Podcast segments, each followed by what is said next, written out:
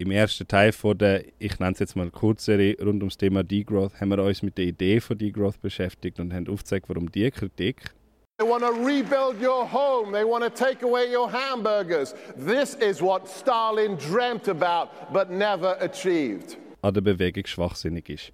Im zweiten Teil möchte ich mich vertieft mit dem Diskurs in linken Kreisen rund um das Thema beschäftigen. Und eins, das kann ich an dieser Stelle schon vorausschicken.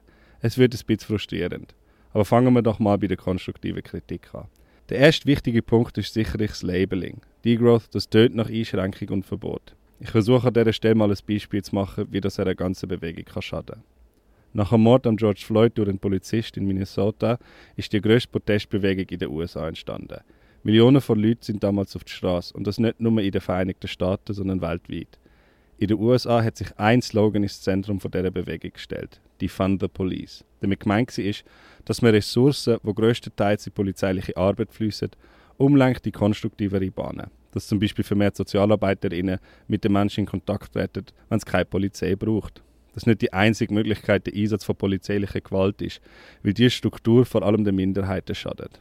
Dafür müsste man Budgets überdenken, zum Mittel zur Verfügung stellen, wo dann aus dem Budget der Polizei würden fließen. Polizei abschaffen ist damit meistens nicht gemeint.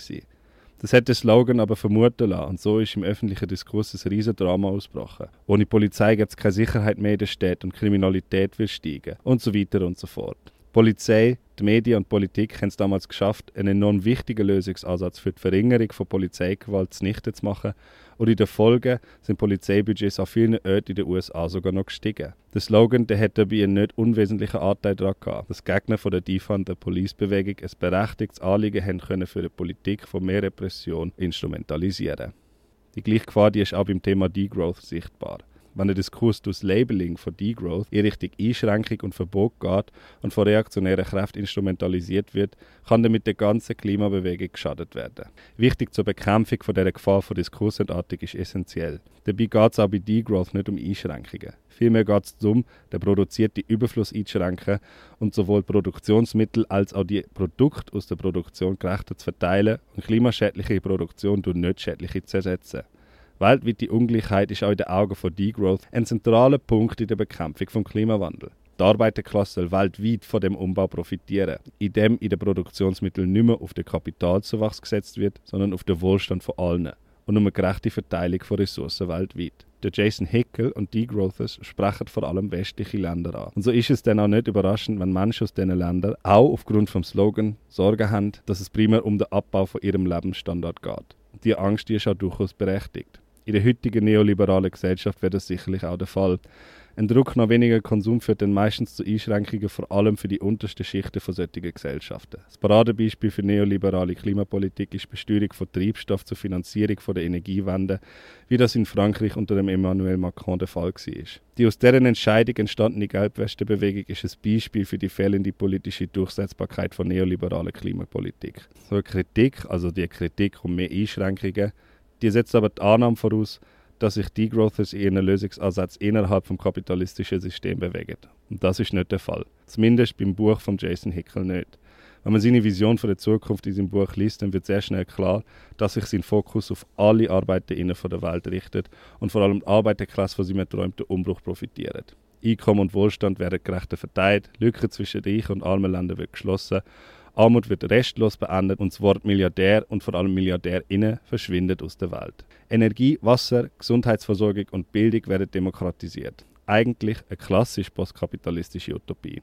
Der einzige Unterschied ist der, dass Degrowther und Jason Hickel zusätzlich noch mehr Einklang mit der Natur fordern. Sie argumentieren, dass allein mit der Überwindung vom kapitalistischen System der schädliche Umgang vom Menschen mit der Umwelt nicht beendet wird. Man bräuchte auch ein kulturelles Umdenken. Weg von Dominanz über, hin zum Leben mit unserer Umwelt. Es braucht von der Seite der Degrowth-Bewegung eine Betonung von genau dem Ausgleich. Ein Ausgleich von der Ungerechtigkeit, die der Kapitalismus erzeugt. Dazu ist eine gewisse Selbstdisziplin unumgänglich. Der Diskurs muss sich auf die Vorzüge von dem Umbruch konzentrieren. Nicht über Verzicht, sondern über Gerechtigkeit und Umverteilung muss geredet werden. Dafür ist es wahrscheinlich notwendig, vom Begriff Degrowth wegzukommen und sich in der Sprache mehr klassenkämpferisch auszudrücken. Degrow the Rich statt nur Degrowth wäre da vielleicht ein guter Ansatz. Kontraproduktiv sind dann zum Beispiel Aussagen wie die hier von Andrea Vetter in einer Debatte auf Novara Media. Andrea Fette ist ein bekanntes Gesicht in der Degrowth-Szene und Co-Autorin von The Future is Degrowth. If we talk about like Marxist theory, it's very important here to go back to Rosa Luxemburg because she talked about the so-called original accumulation, like exploiting the care work of people and benefiting on it and making profit on it. And that's how capitalism works. Like it's exploiting not only the wage worker, but also the person who washes the underpants for the wage worker. And I think the problem is like, as much as I love to work together with trade unions, and I think we should try it all the time we can, but it is a fact that a lot of these unionized white and male working class workers vote for the right, as you said, because they are very deeply involved in the imperial mode of living. They are profiteers from the exploitation of women, of queers, of people of color, of black people worldwide via very long supply chains and energy production somewhere else and uh, care work in the household, etc. And therefore, I really think it is very hard to stuck to those now nearly 200 year old analysis of Marx that these kind of working class will be the pillar of transformation. I don't think they will. Und wenn ich so etwas dann höre, dann würde ich am liebsten losschreien. ArbeiterInnen als Profiteure zu verunglimpfen ist schon problematisch genug. Allein schon, wenn man sich überlegt, wie viele Query-Menschen und People of Color auch durch Gewerkschaften vertreten werden. Und aus dem Arbeiterkampf durch die Trennung von ArbeiterInnen in verschiedene Identitäten ein Nullsummenspiel zu machen, ist genau der Grund, warum linke Politik so oft scheitert. Und wenn man geschwind schaut, wer in Deutschland zum Beispiel, im Heimatland von der Andrea Vetter, in der grössten Gewerkschaft der Verdi vertreten ist, sind dort natürlich auch nicht nur klassisch männlich genderierte Berufsfelder vertreten. Care Work ist dort nämlich auch drin. Der Vorwurf, dass westliche Gewerkschaften für und von weißen alten cis gemacht sind und für sie arbeiten, das stimmt einfach nicht. Und ich wollte an dieser Stelle nicht verneinen, was Andrea Vetter da sagt. Natürlich stimmt es, dass viele weiße und männliche Arbeiter patriarchalisches Gedankengut und rassistische Vorurteile aufrechterhalten. Wenn man jetzt dann aber sagt, man verzichtet auf Zusammenarbeit mit der grössten politisch organisierenden Kraft, die die Arbeiterklasse im Westen und weltweit hat, dann kann man auch die bleiben und nichts machen. Es ist ja vor allem der Westen, an den sich die Growth-Bewegung eigentlich richtet. Sich zu solidarisieren mit der Arbeiterklasse genau dort, wo man ansetzen will, dort, wo man Veränderung vor allem auch auf der Produktionsebene vorantreiben will, das kann zu nichts führen. Andrea Vetter macht übrigens einen Fehler, wo eigentlich alle in dem Diskurs machen. Indem sie nämlich KritikerInnen von der Degrowth-Bewegung aus dem linken Lager vorwirft, nicht im gleichen Maß solidarisch zu sein und der Entwicklung weg von der kapitalistischen Grundordnung im Weg zu stehen, dann verneint sie die Möglichkeit von der Zusammenarbeit. Und das ist vor allem vor dem Hintergrund tragisch, dass das primäre Ziel, die Überwindung vom Kapitalismus, ja das gleiche ist. Das gilt aber auch für die Kritik von den Seiten, die sich klassisch marxistisch mit dem Thema Klimakatastrophe und Klimawandel auseinandersetzen. Hier wird gegen Degrowth argumentiert, weil die Bewegung in den Augen von klassischen Marxisten eine Fehlschätzung macht. Vor allem Profitmaximierung und nicht der Druck nach Wachstum ist der Treiber für das klimaschädliche Verhalten.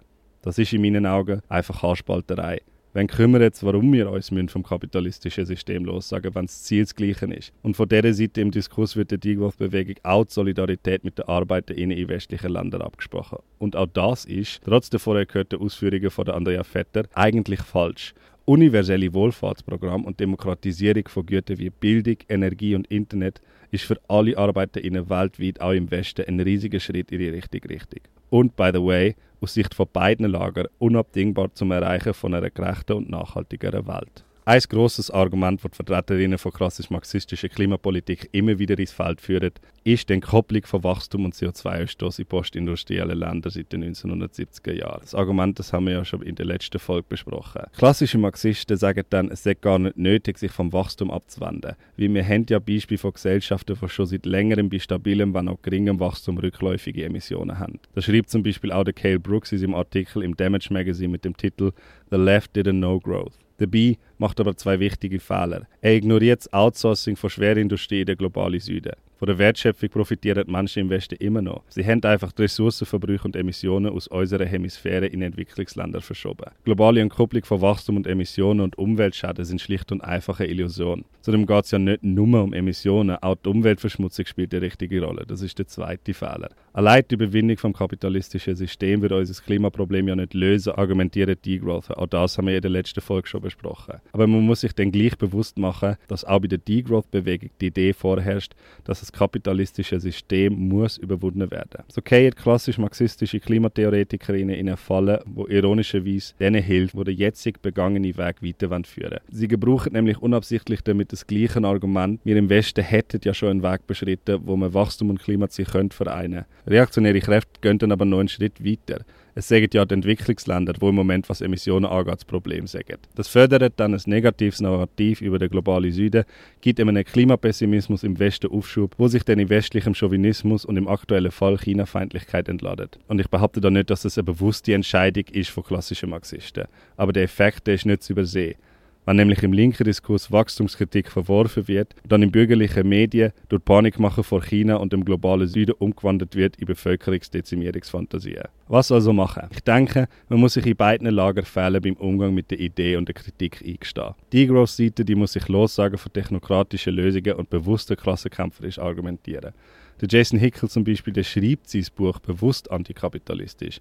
Wenn er aber in der Öffentlichkeit auftritt, dann umgeht er klassenkämpferische und antikapitalistische Rhetorik und auch andere Vertreter von der Bewegung sind im öffentlichen Raum viel zu wenig revolutionär mit ihrer Sprache und fokussieren tatsächlich zu fest auf den Verzicht. Da braucht es eine größere Bereitschaft, vor allem was das Messaging betrifft, geschlossener aufzutreten. Die klassisch marxistischen KritikerInnen von der Degrowth-Bewegung haben zwar mit dem Kritikpunkt ums Messaging vom Begriff recht, in dem sie ihn aber gleich missverstehen als einen Aufruf zu mehr Enthaltung der westlichen Arbeiterklasse, geben es genau diesen Kräften Vorschub, die gegen die Degrowth-Bewegung aus Sicht von reaktionären kapitalistischen Standpunkten aus argumentieren. Gleichzeitig müssen beide Seiten den antikapitalistischen Grundgedanken von der jeweils anderen anerkennen und sich in der Öffentlichkeit bald gezielter zuspielen. Sonst führt das zu einer Entsolidarisierung und Spaltung von beiden Seite und das ist für den Kampf gegen den Klimawandel und für linke Politik zugleich toxisch und führt schlussendlich nur dazu, dass die gleichen Kräfte weiterhin den Diskurs und Klimapolitik weg von einer Kritik an dem System führen, wo uns in die jetzige Lage gebracht hat. Und das kann ja wirklich niemand wählen.